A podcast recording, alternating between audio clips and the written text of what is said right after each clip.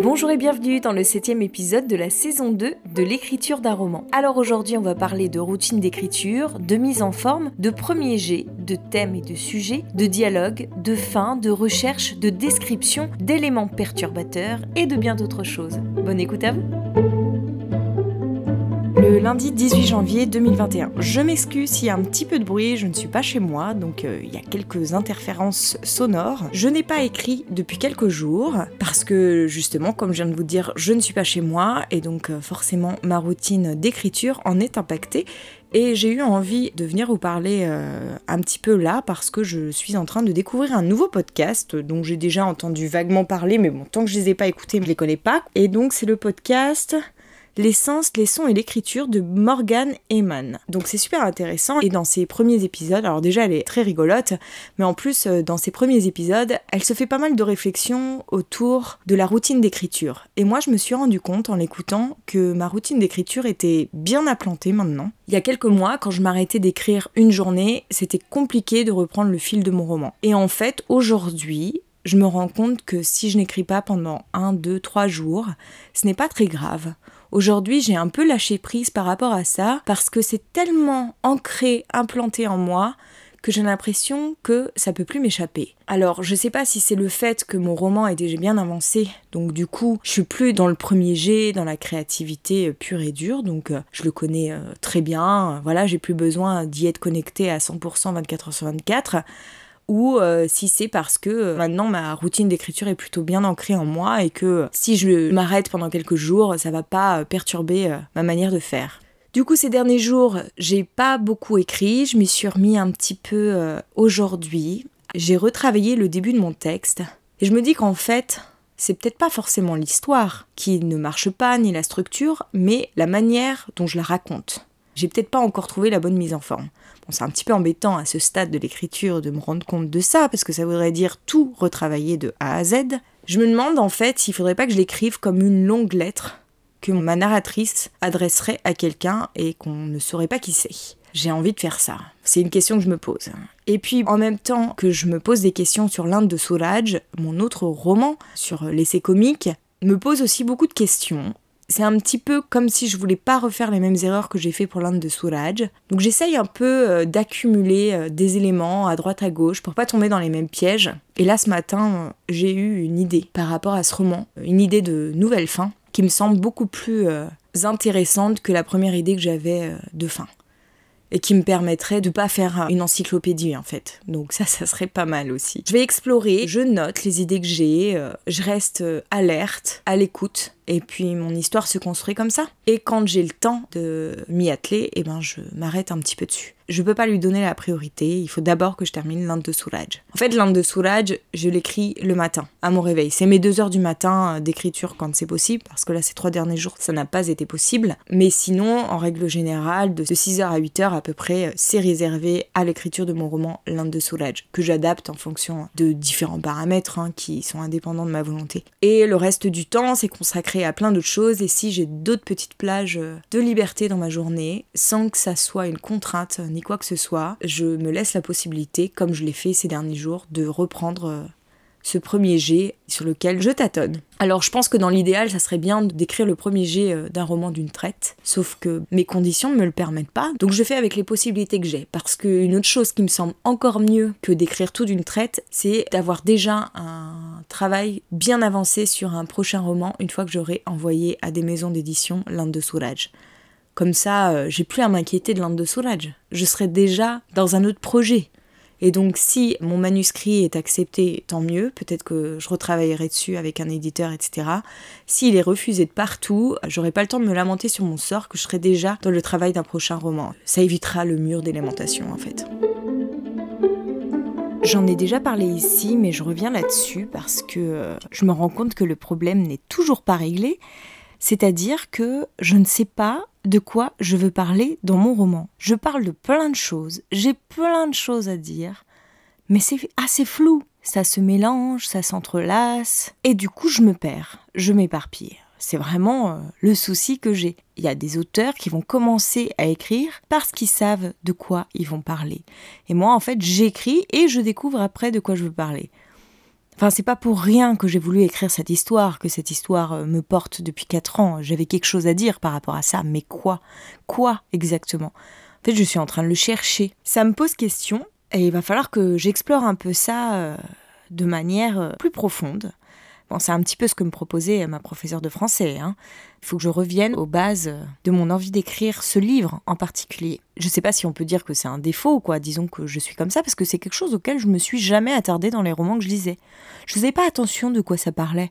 Ce que j'aimais, c'était qu'on me raconte une histoire, peu importe le thème, peu importe le sujet. Je commence seulement à faire attention euh, au thème des romans que je lis, pourquoi ça me plaît, parce que ça parle de tel thème et pourquoi ça me plaît que ça parle de ce thème-là. Mais jusqu'à présent, je n'ai jamais fait attention à ça. C'est pour ça que j'ai tendance à dire que je m'intéresse pas à l'histoire euh, du livre, mais plutôt à la manière dont elle est racontée. Mais en fait, euh, ça veut dire quoi la manière dont elle est racontée?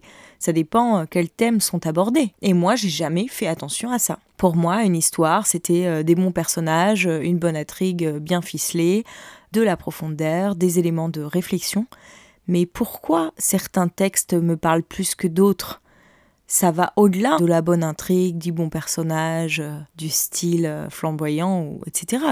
Je pense que c'est vraiment, il y a des termes qui nous parlent plus ou moins. À présent, quand je vais lire, je vais faire un peu plus attention à ça. Quels sont les thèmes euh, qui m'inspirent dans les romans que je lis? Pourquoi ça me parle? Pourquoi ça me parle pas? Je me suis rendu compte, par exemple, assez récemment que tous les livres qui parlaient du désir, de la passion inflammable, tout ça, c'était des thèmes qui me passionnaient, qui trouvaient toujours écho en moi. Il va falloir que je sois plus attentive à ça et peut-être que ça me permettra d'explorer un peu plus facilement les thèmes que moi je veux aborder dans mon roman et comment je veux les aborder surtout? Parce que c'est bien beau d'approfondir mes thèmes, mais si je sais pas trop euh, comment en parler, c'est comme si euh, j'effleurais le sujet puis que je passais à autre chose, quoi. C'est là où ça manque de profondeur. Je pense que dans mon roman, il y a énormément de pistes de réflexion, mais dix fois trop, sur lesquelles un lecteur va pas avoir le temps de s'apesantir, parce qu'il sera dans le vif de l'action, dans le vif du sujet. Le mercredi 20 janvier 2021. Bon, bah, je reprends le micro aujourd'hui pour vous dire que vous n'êtes pas prêt de voir l'apparition de mon texte. C'est pas nouveau, mais j'ai encore énormément de choses à travailler et en fait, euh, je pense que là où je bug totalement, c'est que je suis beaucoup trop collée à mon texte. Il faut que je prenne de la hauteur. Il faut que j'arrive à dégager la trame essentielle et je ne sais pas du tout comment faire, je suis complètement perdue. Et là, suite à une discussion avec euh, ma mère euh, autour euh, du travail d'écriture, autour de mon travail d'écriture, c'est un peu ça qui a rejailli. C'est que c'est pas naturel pour moi d'être dans la forme en fait. Je suis dans la vie, mais je suis pas du tout dans la forme. Et que là, il faut que je travaille là-dessus. C'est un peu mon gros défaut depuis toutes ces années, arriver à structurer les choses. Dès que je me repenche sur mon texte, je repars dans la lecture, euh, je me laisse avoir euh, par l'histoire, par des petits détails, par ceci, par cela, et euh, je ne suis plus du tout dans un regard critique, en tous les cas pas celui qu'il faudrait que j'ai, avec assez de recul pour pouvoir synthétiser un petit peu ce que je veux dire. On revient à la question de départ qui est quelle histoire j'ai envie de raconter De quoi j'ai envie de parler? C'est quand même hallucinant après tout ce temps de travail que j'en sois toujours à ces questions-là. Mon roman, c'est comme s'il y avait plein d'histoires dedans. Et il faut que j'en fasse jaillir une, il faut que je fasse un choix, voilà. C'est toujours le même problème, savoir choisir. Je pense qu'il faut que j'arrête de le faire lire euh, à droite, à gauche. Maintenant, il faut que ça vienne de moi. Sauf que je ne sais pas du tout comment procéder. Est-ce que de nouveau je vais pas faire une petite pause? Alors, ça serait pas la même pause que dernièrement, à savoir travailler complètement sur un autre texte à côté. Quoique, pourquoi pas, hein, ça peut être une solution aussi, une possibilité. Mais ça serait plutôt euh, travailler autour de mon texte. C'est-à-dire euh, écrire euh, note d'intention sur note d'intention. Pour limite ne plus avoir qu'une seule phrase. Bon, j'ai de nouveau un rendez-vous avec ma professeure de français demain, plus pour euh, reprendre un petit peu les corrections qu'elle a fait euh, sur mon texte même. Le fait de la voir va me permettre de mieux comprendre ces euh, corrections. Enfin, j'espère, en tous les cas, c'est ce que j'attends de ce rendez-vous. En écoutant Morgan Eman dans un épisode où elle parle des dialogues, où elle parle, je crois, d'un auteur qui n'arrive pas à écrire des dialogues et donc pour éviter d'être confronté à cette problématique, il les évite. Et là, d'un coup, j'ai eu une illumination. Et si j'écrivais mon texte sous forme de dialogue? Comme si euh, ma forme et, mon fond dialoguaient entre eux. Je sais pas si vous voyez ce que je veux dire. C'est-à-dire, mais pourquoi euh, t'es parti en Inde Voilà, un truc un peu comme ça. Je sais pas, c'est une piste à explorer. Pourquoi pas? Le vendredi 22 janvier 2021. Hier, j'ai eu une séance très constructive avec mon ancienne prof de français. On se revoyait pour euh, un peu travailler sur ses corrections, que je ne comprenais pas toujours. Je voulais lui demander plus de précision sur certains points qu'elle soulevait dans mon roman parce que elle la note euh, parfois euh, à analyser, à développer et euh, c'est pas toujours très clair pour moi. Et d'autres fois, elle surligne des mots et je vois pas trop pourquoi. Alors des fois, je me doute que c'est les tournures de phrases qui lui plaisent pas, mais à certaines fois, j'avais beau chercher, je voyais pas. Bon, ça a l'avantage de me faire réfléchir sur chaque point. Et pareil, elle me barrait quelques passages qui moi me semblaient importants. Et ça a été très constructif cette séance, puisque euh, j'ai l'impression d'avoir débloqué plein de choses. J'ai notamment trouvé le thème essentiel de mon livre, celui que j'avais vraiment envie de traiter. Et euh, je vais pas vous en parler tout de suite parce que j'ai peur de trop en dévoiler sur mon roman si je vous le dis. Mais il faut que je réécrive tout dans cette direction, avec ce thème-là en tête de manière très précise. Je pense que jusqu'à présent, j'ai beaucoup tourné autour du pot euh, sans arriver à le déceler clairement, et là, il m'apparaît euh, très très clairement.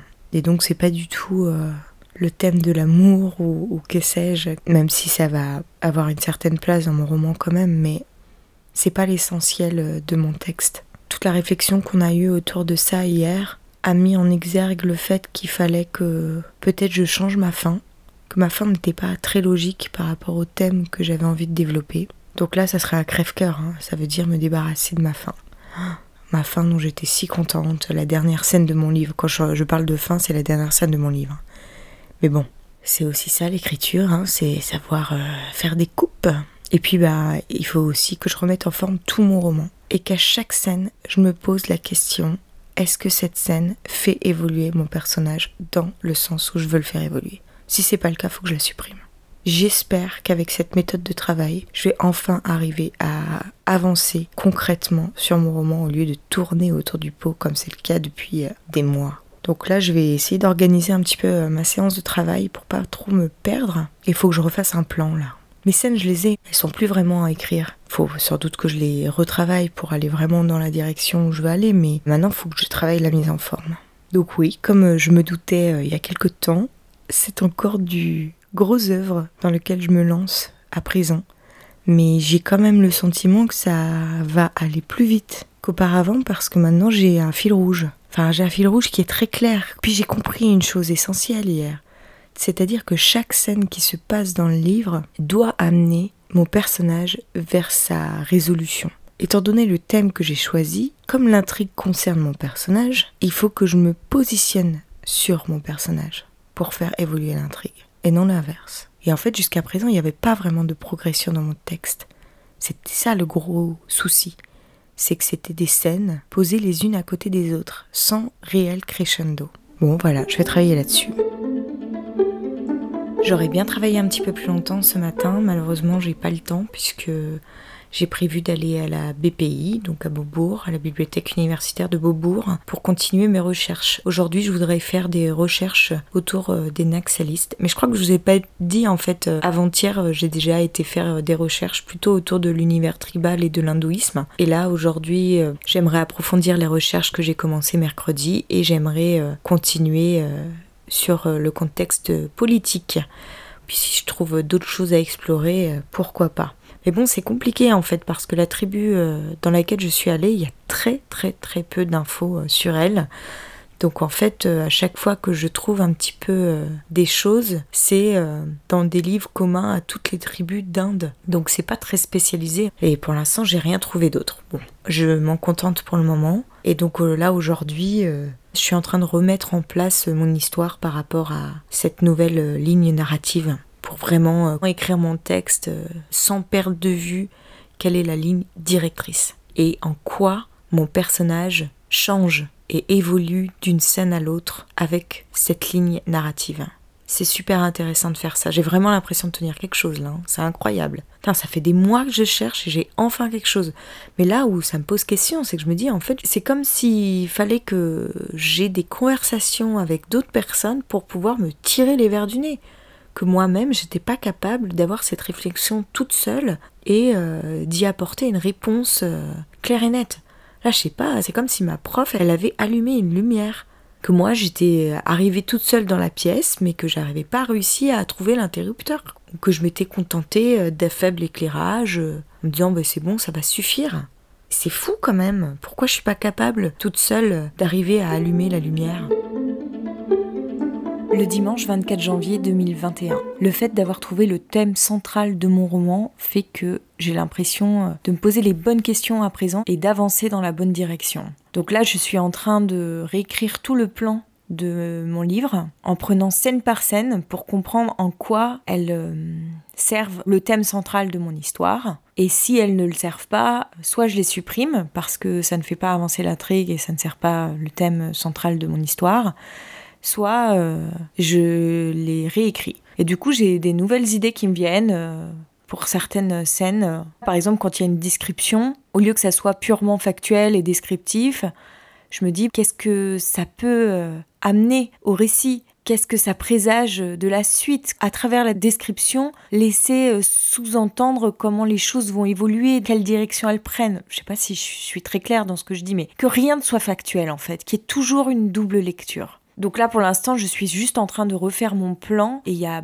plein de choses qui m'apparaissent, euh, qui me semblent tellement euh, pertinentes euh, par rapport à ce que j'avais avant. ça n'a plus rien à voir. Et quand j'ai un doute par rapport à la légitimité d'une scène, bah je me questionne vraiment pour savoir si ça sert à quelque chose de la garder. Bon, jusqu'à présent, j'en ai pas supprimé beaucoup, mais j'ai quand même l'impression que les choses avancent plus vite et qu'elles vont dans une direction. J'espère vraiment tenir mon roman euh, du bout des doigts là maintenant. Si ça marche, euh, ce mode de fonctionnement jusqu'au bout, là mon roman est presque écrit, hein, parce que j'ai déjà toutes les scènes euh, en tête, plus ou moins abouties, plus ou moins élaborées. Une fois que j'aurai vraiment un plan qui se tient, j'aurai plus qu'à réécrire les scènes qui manquent ou qui sont mal formulées ou pas dans le bon sens pour terminer mon histoire. Bon, j'ai encore pas mal de travail, hein, ça n'enlève pas la masse de choses que j'ai à faire, mais disons que j'ai l'impression que je tourne plus en rond en fait, j'ai l'impression d'avancer euh, concrètement là. Donc c'est ça qui est hyper euh, positif. Alors pour vous donner quelques exemples, j'ai un événement qui se passe entre mes deux personnages et je pense que là où il se déroule jusqu'à présent, c'est pas le contexte idéal pour que ça se passe. Et donc j'ai envie de changer le décor de cette scène. Donc il faut que je trouve un autre décor et donc il faut que je la réécrive en adaptant euh, pour ce nouveau décor. J'ai une autre scène aussi qui est très très factuelle et finalement qui ne fait que décrire euh, une particularité de l'Inde, c'est-à-dire les cérémonies, les pujas qui ont lieu partout tout le temps. Elle reste très factuelle parce que elle apporte rien au récit, c'est juste une description euh, d'un événement indien. Et donc j'ai envie de me servir de cette scène pour faire comprendre autre chose au lecteur. Et donc, il faut que je la formule autrement, sous un autre angle, en gardant bien en tête le message que je veux faire passer. En fait, c'est ça que j'essaye de mettre en exergue, c'est de comprendre chaque message de chaque scène. Parce que jusqu'à présent, ce que m'a fait remarquer ma prof de français, et ce dont j'avais conscience sans vraiment le formuler avec clarté, c'est que mes scènes étaient juste des scènes posées les unes à côté des autres. C'est-à-dire qu'il n'y avait pas un vrai crescendo euh, pour servir une intrigue ou un propos. C'était juste un patchwork d'événements euh, accolés les uns aux autres sans qu'il y ait une réelle progression ou une progression euh, construite, pas tellement logique par rapport à ce que j'ai envie de dire. Tandis que là, j'aimerais amener l'histoire dans une direction en particulier, que tout tende vers là, et que la résolution ne soit que le résultat de tout ce qui a précédé et qui est une vraie évolution en fait. Pas seulement de l'intrigue mais aussi de mes personnages. Enfin voilà, donc du coup c'est très très intéressant là, j'ai encore jamais travaillé comme ça. Et comme aussi je me suis rendu compte que j'avais du mal à pousser ma réflexion toute seule, hein. souvent à chaque fois quand j'ai avancé concrètement sur mon projet, c'est que j'ai confronté mon livre au regard de quelqu'un d'autre. Et c'est son regard qui m'a apporté la réflexion dont j'avais besoin ou qui a fait évoluer ma réflexion. Je vais pas pouvoir fonctionner tout le temps comme ça en, confrontant à l'autre, quoi. J'aurai pas tout le temps des personnes qui vont pouvoir euh, me tirer les verres du nez et c'est à moi de faire ce travail toute seule. Il faut que j'apprenne à faire ce travail tout seul, mais C'est un apprentissage qui est long et fastidieux parce que ça fait longtemps que j'ai ce travers-là. Donc là, euh, j'essaye de pousser très loin ma réflexion, euh, d'écrire des textes autour de ma réflexion en me disant mais pourquoi je fais ça comme ça et qu'est-ce que ça apporte au récit et pourquoi ceci, pourquoi cela et si je fais ça, qu'est-ce que ça donne? Enfin voilà, de, pousser le film et jusque dans mes retranchements. S'il y a un truc qui est pas clair, aller le creuser tout le temps, tout le temps, tout le temps. Comme ça pour m'aider à réfléchir un peu plus en profondeur pour je n'ai plus besoin en fait d'un regard extérieur pour me confronter à ces questionnements et les faire évoluer. Donc voilà un petit peu où j'en suis aujourd'hui et j'ai l'impression que là, je suis dans un nouvel élan euh, très positif. Je me suis aussi fait une autre réflexion euh, récemment, là en écoutant toujours euh, le podcast de Morgan Eman, et elle explique, lors de sa première interview où elle parle de son premier livre qui a été publié, elle explique pourquoi elle a absolument tenu à se faire publier en maison d'édition, parce qu'elle avait envie de passer par ce travail éditorial. Et en fait, euh, c'est pas tant que je ne suis pas attirée par l'auto-édition qui fait que j'ai pas tellement envie d'en passer par là, mais c'est parce que oui, moi aussi j'ai envie de faire un travail éditorial. Je pense que c'est indispensable et c'est ce qui va m'apprendre à écrire. Enfin, pas que, mais en tous les cas, ça va me faire progresser, c'est certain. Et je cherche à progresser dans l'écriture. C'est pourquoi j'ai vraiment envie de passer par l'édition traditionnelle. De là est née une nouvelle réflexion, c'est-à-dire que je vais envoyer euh, mon texte à plusieurs grandes maisons d'édition pour commencer. Et si ça ne donne rien, j'irai voir dans des maisons euh, plus mineures, même si quelque part, euh, est-ce que c'est vraiment important de me faire publier dans une grande maison d'édition? Parce que j'ai peur d'être noyé déjà parmi tous les auteurs que ces grandes maisons d'édition publient d'une part, qu'il n'y ait pas vraiment de travail éditorial d'autre part. Alors voilà, est-ce que ça vaut le coup de me faire publier par exemple chez Gallimard mais que derrière il n'y ait aucun travail éditorial? Franchement, je me pose la question. Alors c'est sûr, c'est prestigieux, une publication chez Gallimard, mais euh, à quel prix? Est-ce que c'est vraiment intéressant pour moi par rapport à ma démarche d'écriture? Je sais pas. Et il est vrai que dans des plus petites maisons d'édition, euh, j'ai le sentiment que l'éditeur prendra plus soin de moi, qu'il y aura un vrai travail euh, en partenariat avec euh, lui, est-ce que c'est pas plus intéressant euh, pour nourrir mon travail d'écrivain? Donc bon, voilà, je sais pas trop quelle stratégie adopter pour envoyer mon manuscrit. Est-ce que je l'envoie à toutes les maisons d'édition grandes et mineures en même temps? Sachant que en fait les maisons d'édition plus mineures, je les connais pas tellement parce que je lis beaucoup de romans euh, qui sont publiés chez les grandes maisons. Donc euh, il faut que j'aille faire un tour un peu en librairie pour voir un petit peu quelles sont les maisons euh, qui pourraient être intéressées par mon livre des maisons plus mineures. Ouais. Faut que je fasse vraiment une recherche à ce propos. Mes dernières recherches à la bibliothèque de vendredi n'ont pas été très fructueuses. J'ai fait des recherches par rapport aux mouvements terroristes qui existent dans la région dans laquelle se déroule mon histoire. Mais bon, comme pour le moment ils n'ont pas vraiment d'incidence sur mon histoire, je sais pas si ça vaut le coup d'approfondir euh, mes recherches, même si en effet ça pourrait apporter quelque chose à mon texte, mais euh, il est déjà tellement riche que est-ce que ça vaut le coup euh, de le complexifier avec un paramètre de plus? Je suis pas sûre. Bon, c'est bien que j'en sache un peu plus sur ces mouvements terroristes. Hein. Mais euh, bon, s'ils n'ont pas une incidence directe sur mon texte, je sais pas trop si c'est important.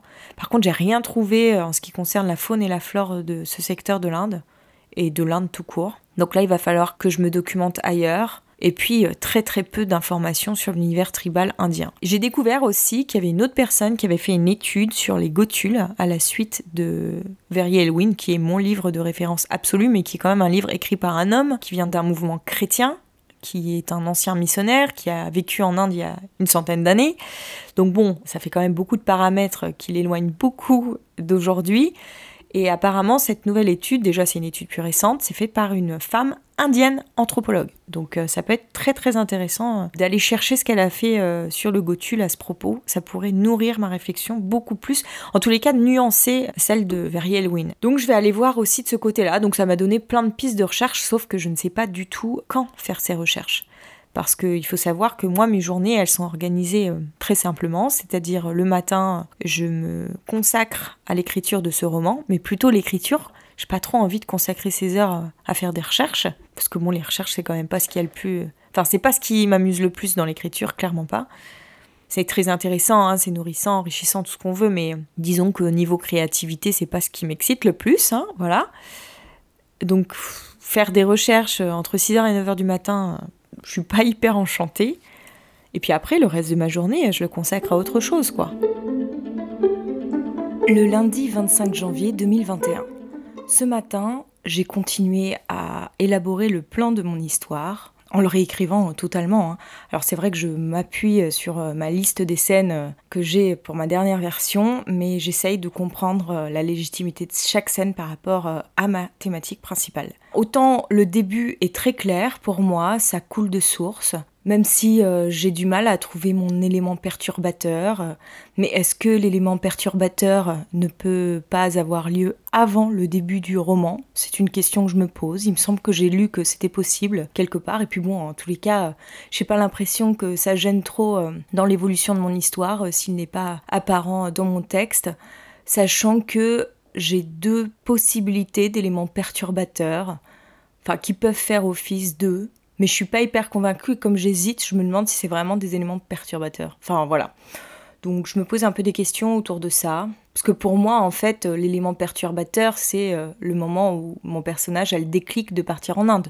Sauf que moi, j'ai pas du tout envie qu'on la voit dans sa vie en France, en train de se dire bon, bah, il faudrait quelque chose dans ma vie. Euh. ah, si je partais en Inde pour faire un voyage. non, ça me semble d'un plat, pas possible. Je préfère la prendre à son débarquement de l'avion. Même peut-être un petit peu plus tard dans le récit, j'hésite encore au niveau de mon démarrage, mais en tous les cas, j'ai pas du tout envie de la prendre avant son départ. Et il me semble que c'est avant son départ qu'a lieu l'élément perturbateur. Quitte à revenir là-dessus euh, plus tard si on en a vraiment besoin, mais est-ce que ça ne suffit pas juste de le faire comprendre? Bon voilà, ça c'est des questions que je me pose. Et du coup, pour m'aider aussi à restructurer euh, mon roman euh, avec ce plan et tout, j'ai re-regardé euh, une vidéo que j'ai déjà regardée plusieurs fois qui parle de structure. C'est la vidéo d'Elodie Lorette où elle parle de la structure en faisant l'analyse du film King Kong. C'est super intéressant. Elle se base pour ça sur le livre Save the Cat. C'est un, un des livres de dramaturgie que je n'ai pas lu que j'ai découvert justement en regardant cette vidéo pour la première fois. Et je la trouve super intéressante. Donc euh, je prends pas mal de notes, j'essaye de voir euh, qu'est-ce qui correspond ou pas à mon roman. J'essaye pas forcément de coller, d'ailleurs elle le dit hein, dans sa vidéo qu'il ne s'agit pas euh, d'y coller à 100%, qu'on peut un peu changer aussi l'ordre des scènes, ce genre de choses. Mais j'essaye un petit peu de comprendre comment se structure mon récit pour essayer de le condenser un peu. Donc là, en refaisant ce plan d'ailleurs, je supprime plein de scènes Peut-être que j'y reviendrai, hein, mais pour l'instant, je pense que c'est pas utile. En fait, j'essaye de simplifier mon propos parce que je pense que je partais trop dans toutes les directions et on savait plus trop où on allait, ce qui fait que d'ailleurs ma professeure de français a interprété un peu le thème principal de mon livre. Je voulais aussi vous parler d'autre chose par rapport à mes lectures cette fois. Je viens de terminer un livre, mais nul, nul, nul. Et ce que je comprends pas, c'est que l'autrice fait partie des 10 meilleures ventes de 2020. Alors bon, c'est pas nouveau que ce ne sont pas les auteurs les plus vendus qui sont les meilleurs. Mais là, quand même, je suis un peu sciée. Alors, certes, c'était son premier roman, elle a peut-être fait des progrès depuis, mais je ne sais même pas comment ce premier roman a pu être publié. Je me suis posé la question, est-ce que moi aussi je serais capable euh, d'écrire une dope pareille et de me faire publier? J'ai envie d'essayer sous un pseudo, hein, du coup, parce que j'aimerais bien ne pas me faire griller auprès des éditeurs.